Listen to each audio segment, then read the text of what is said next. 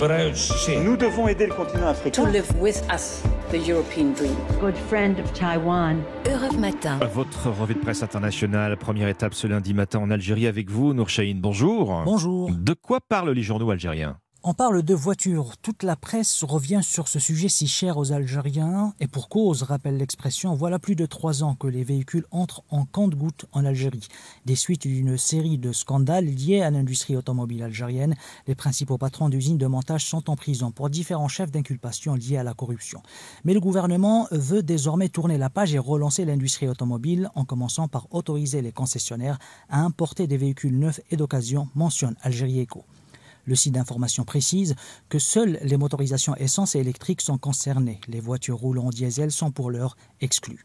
Le soir d'Algérie nous informe que plusieurs constructeurs automobiles ont repris leur activité, notamment Renault, dont l'usine se trouve dans la ville d'Oran, à l'ouest de l'Algérie. Le constructeur compte proposer deux modèles à ses clients algériens. Nous sommes à présent en Grèce avec vous, Clémentine Athanasiadis. Euh, les gros titres de la presse grecque ce matin.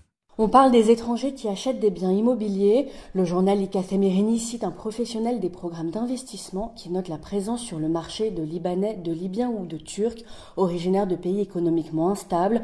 Mais les plus gros investisseurs viennent de Chine continentale et de Hong Kong, continue le titre de presse. À la clé de ces acquisitions immobilières, le visa doré, obtenu grâce à l'achat d'un bien à hauteur minimum de 250 000 euros.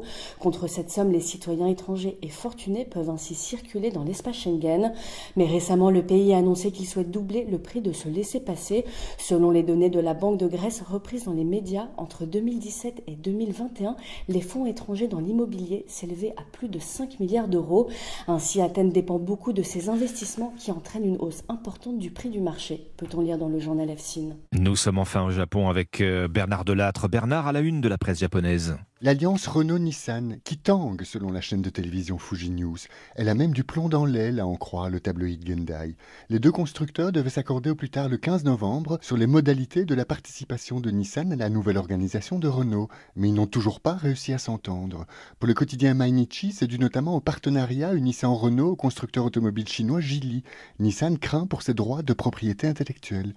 Et puis, souligne l'agence de presse Gigi, les pourparlers s'enlistent aussi à propos de la refonte de l'équipe des participations croisées entre les deux alliés. Pour combler le déséquilibre actuel, Renault détient 43% des actions de Nissan, qui lui n'a que 15% des parts de Renault. À cet égard, le PDG de Nissan a exprimé son désir sincère de reconstruire sa relation avec Renault. Ce faisant, note toute la presse japonaise, il reconnaît implicitement que les liens entre les deux constructeurs se sont effrités. Merci Bernard Delattre, merci à nos correspondants, 6h56.